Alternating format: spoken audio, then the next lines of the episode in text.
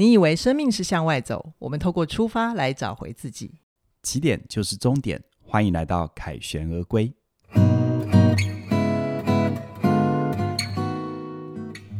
大家好，我是凯宇。我是怡璇，我今天呢、啊、想要跟凯宇来聊一聊，为什么努力做对一切却收到坏结果、哦、那在收听之前呢，要提醒大家，我们凯旋而归其实有独立的频道哦，记得帮我们订阅，然后五星推报，然后把连结分享出去，让更多人认识我们。你如果有最好的鼓励，没错，如果你有想要任何跟我们说的话或分享的想法，都欢迎你留言哦。是哦，好，那今天这这个题目呢，就是为何做对一切努力却收到坏结果，真的是。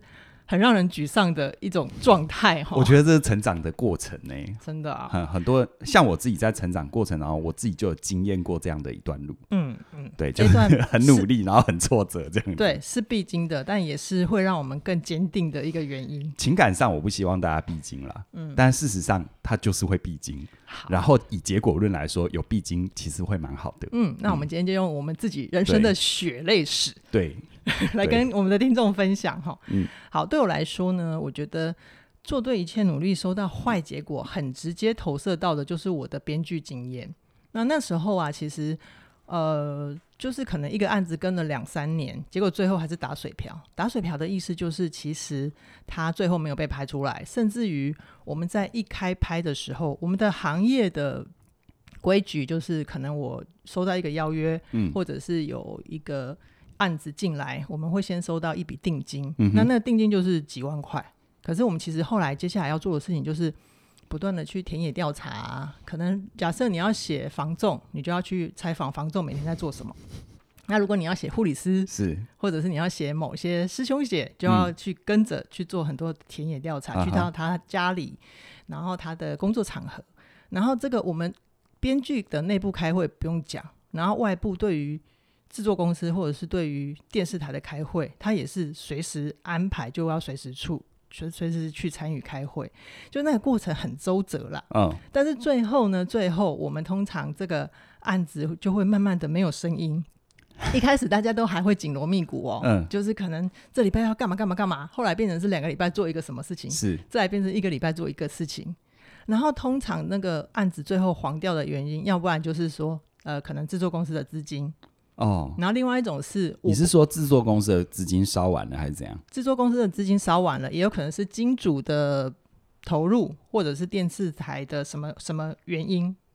就是总之呢，通常没有办法讲得很清楚，然后我们也不好问得太仔细，嗯，所以他们也不会给明确的理由，讳莫如深就对了。对，因为他其实那个背后啊，就是我今天要跟凯宇聊的很重要的那个关键到底是什么？嗯，因为他有时候还会还会有一些政治议题，嗯，然后还会有比如说我们要去写的那个主人公，他其实自己后悔。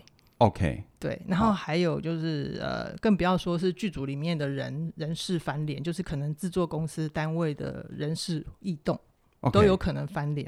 哎、欸，不过这个的话，它的层面就很广嘞。对啊，它不只是个人的议题，它可能也是整个系统的议题。没错啊，所以你知道我当年在那个浅薄没有不太有修炼的状态里。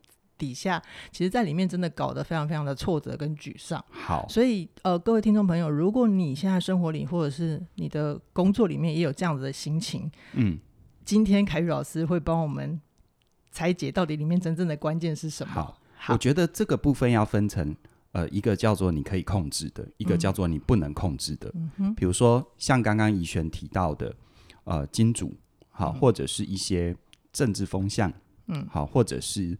投资单位、电视台他们的内部人事斗争，这个是你不能控制的。是那嗯，这个有机会后面找一集跟大家谈，我们怎么去面对？我们怎么去面对这个不可控制或无法控制的部分？好，那今天我谈比较多一点，叫做可以控制的部分，就回到我们自己身上。对，就是越努力越挫折，有一些部分其实是我们自己可以控制的。你可以透过。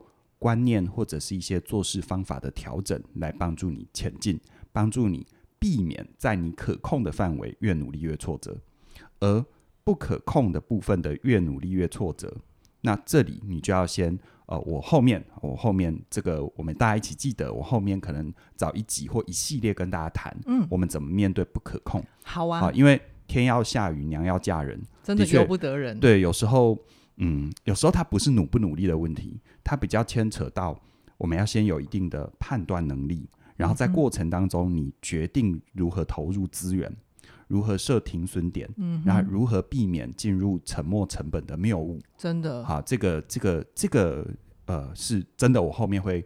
做做做特别的系列来跟大家谈这个，好，好，好啊。今天我们先聚焦在可控的，好，没问题，好不好？好，好，那我们来讲凯宇老师的故事了。好，呃，其实如果在越努力越挫折，属于自己可控的部分，就。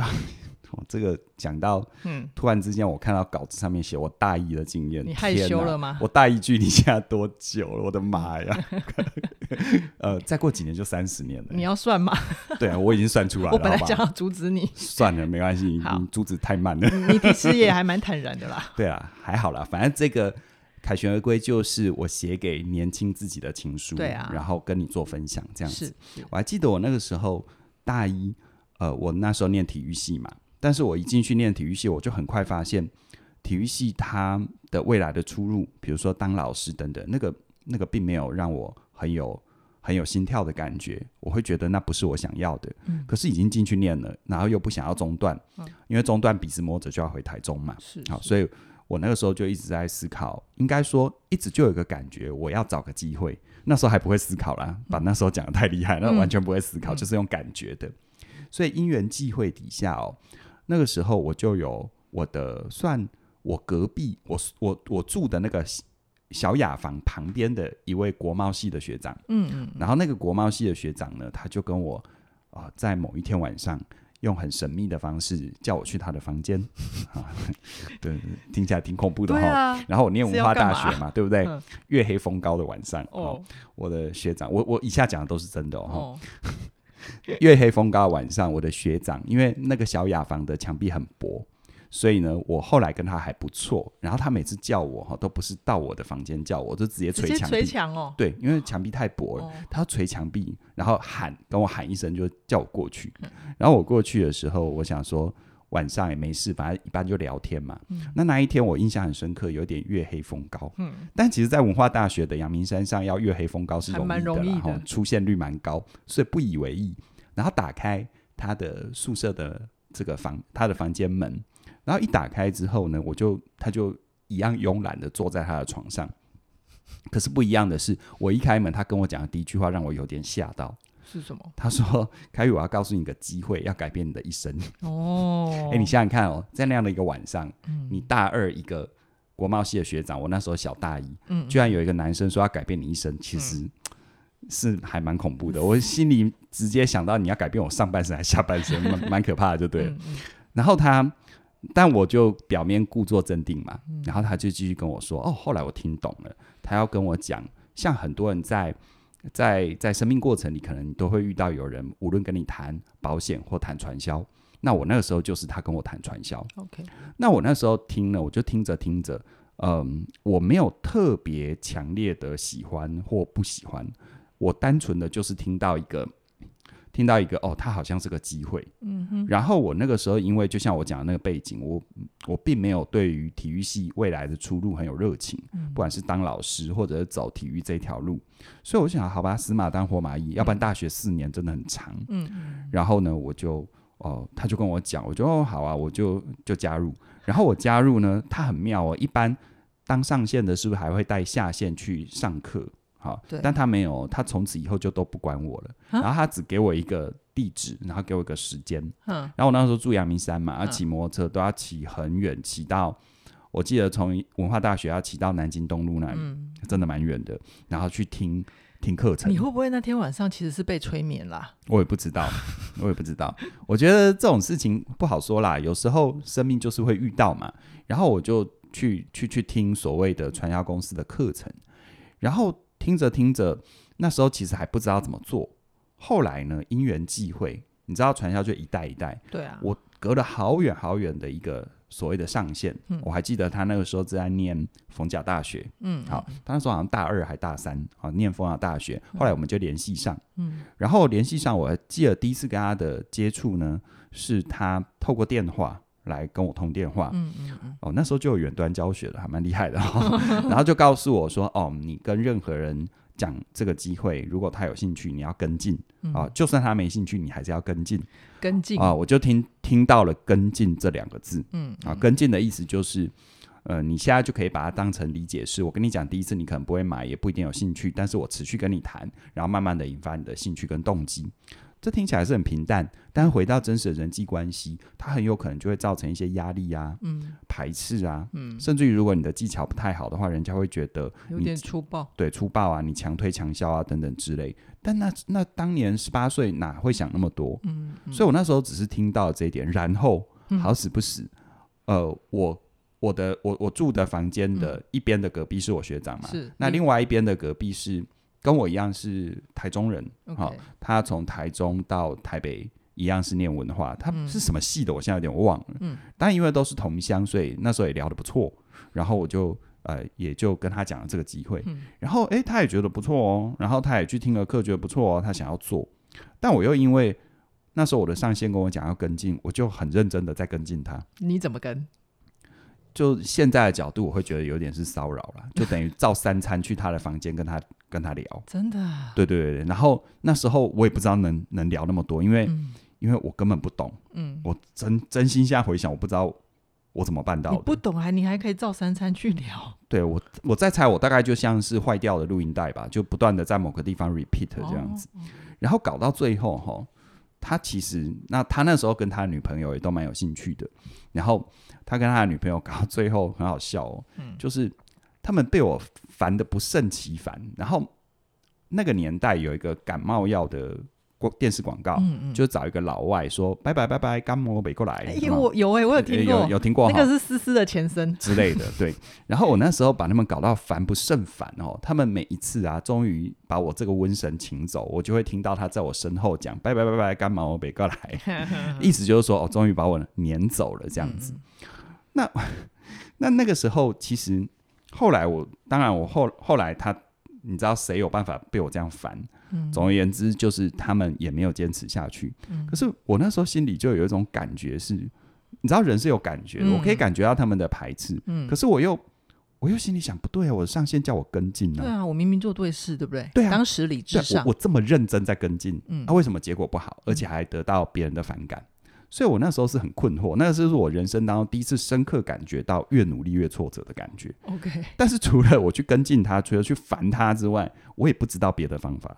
嗯嗯，好，所以后来我自己在职场上发展，我就常常遇到一些年轻的朋友，不管是当我的学生还是当我的员工，嗯，他们有个挫折感，就是刚进入职场，他们的主管都会要他回报进度，是，然后他们很认真的回报，嗯嗯嗯，然后回报到后面就被骂。他们很挫折，他们真的有回报。嗯，那我就往往我就问他们说：“你回报的内容是什么？”嗯，他说：“老板要我回报什么，我就回报什么。”哦，这听上去好像都对，对不对？对啊。那你知道哈，如果他回报的都是他每天工作的流水账，嗯，回报流水就有一点像是你看一个人写他每天的发现，他就是写流水账，早上几点起来，这个刷牙，然后接下来干嘛？接下来都是这种流水账，就把它变成工作上的版本嘛，对不对？对。那这种流水账，你有你有多大的忍耐力可以看看多少？你又不是文史工作者，还看皇帝的起居注，嗯、对不对？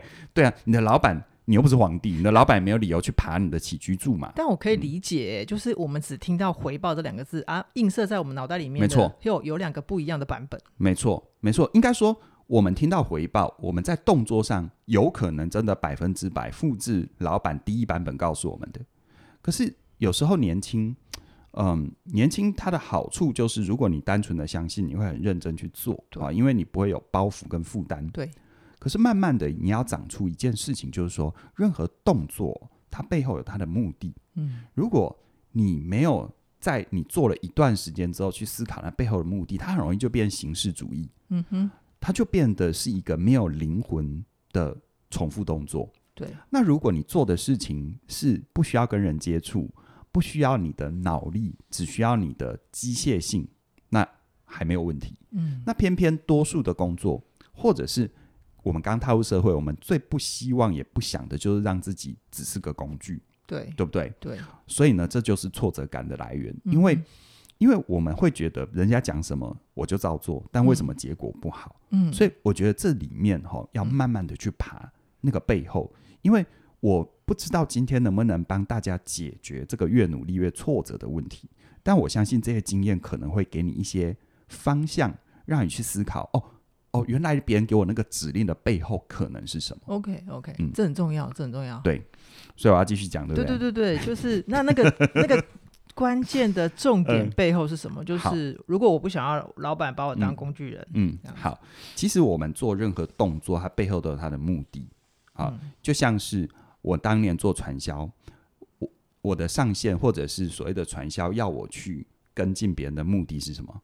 目的是不是要去建立起这个人的经营的信心？嗯，或者这个人想要买产品的动机？对，所以那个才是目的。嗯，而跟进是不是只是个手段？是。但当我把手段当目的的时候，那就很可怕了。我就是为了跟进而跟进。嗯、如果一个人他只需要一个礼拜，我跟他聊个一两次就可以了，我为什么要每天跟他聊？嗯哼。而且有些人的周期是两个礼拜聊个一次，有些人周期是一个月。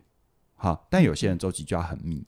第一，年轻本来就比较没有这方面的判断力，我当年也是如此。是。可是第二呢，你要能够有判断力哦。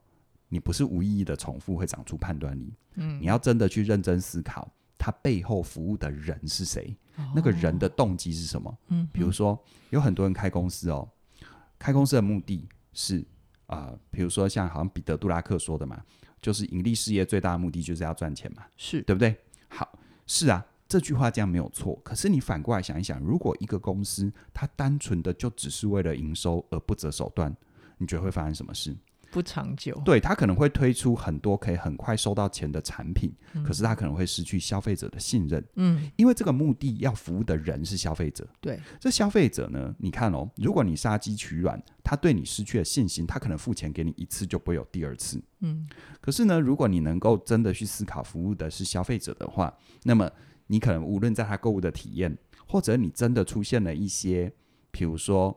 呃，可能品控不是太好，让消费者受损。嗯、你所设定的一个赔偿的机制，嗯、让消费者重新对你有信心。嗯，这些哦，它这些才是你真的要达成的目的，是就是营收，它是为了消费者信任，嗯，而不是为了营收而营收。嗯，当你为了营收而营收，比如说有些大公司大衙门搞到最后，为了营收而营收，它就会掉入 KPI 陷阱。对，你为了数字不择手段。嗯嗯，嗯你看我当年有没有？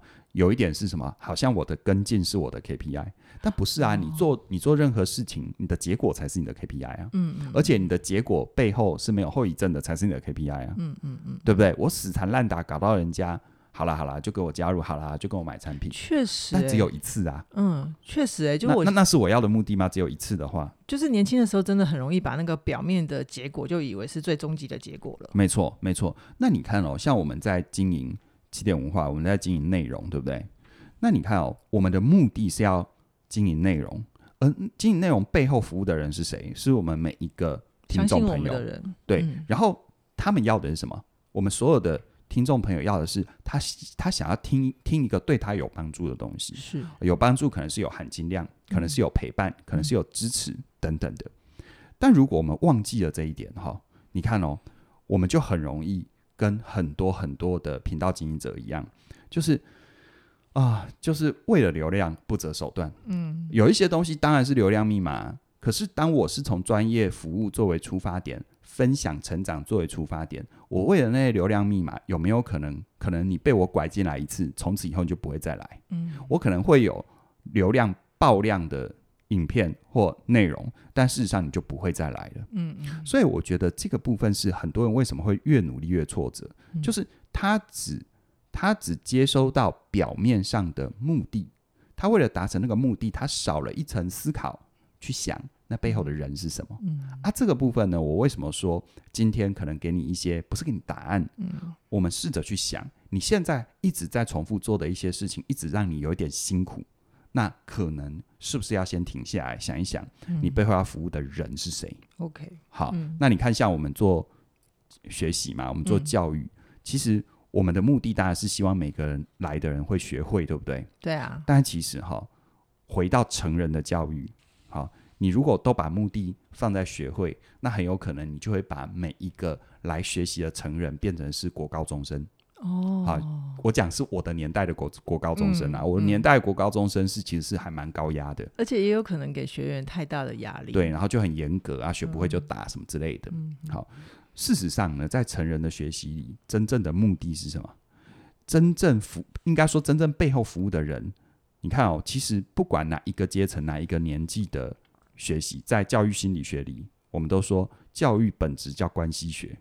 哦、我们都有那种经验嘛，嗯、就是可能以前像我自己也曾经不是很爱念书，是。但是我有些科目非常的好，比如说我国文非常好，嗯、就是因为我很喜欢国文老师，嗯、国文老师跟我的关系特别好，嗯，所以我们可不可以这样理解？其实如果你把焦点都放在你把你的 KPI 放在你的学生要学会，嗯、你可能为了这件事情的自我标榜，你会做很多短期看起来还不错，但是长期是有伤害性的动作。嗯哼，所以这个当然就是越努力越错的，因为人是血肉做的啊。嗯、你会有一天发现，哎，奇怪，为什么你那么尽心尽力的为他做了一切，但是他却讨厌你？嗯嗯嗯嗯，对啊。所以回到前面我们说的，你看哦，老板要回报，嗯，啊，要回报。表面上他要的目的就是老板要有掌控感嘛，他要知道事情发生了什么，然后进进度到哪里。进度到哪里？但是那个这个目的背后的人是老板这个人，是那这个人要的什么？其实是一种放心，嗯、是一种信赖的感觉。我可以把任务托付给你的感觉。嗯，所以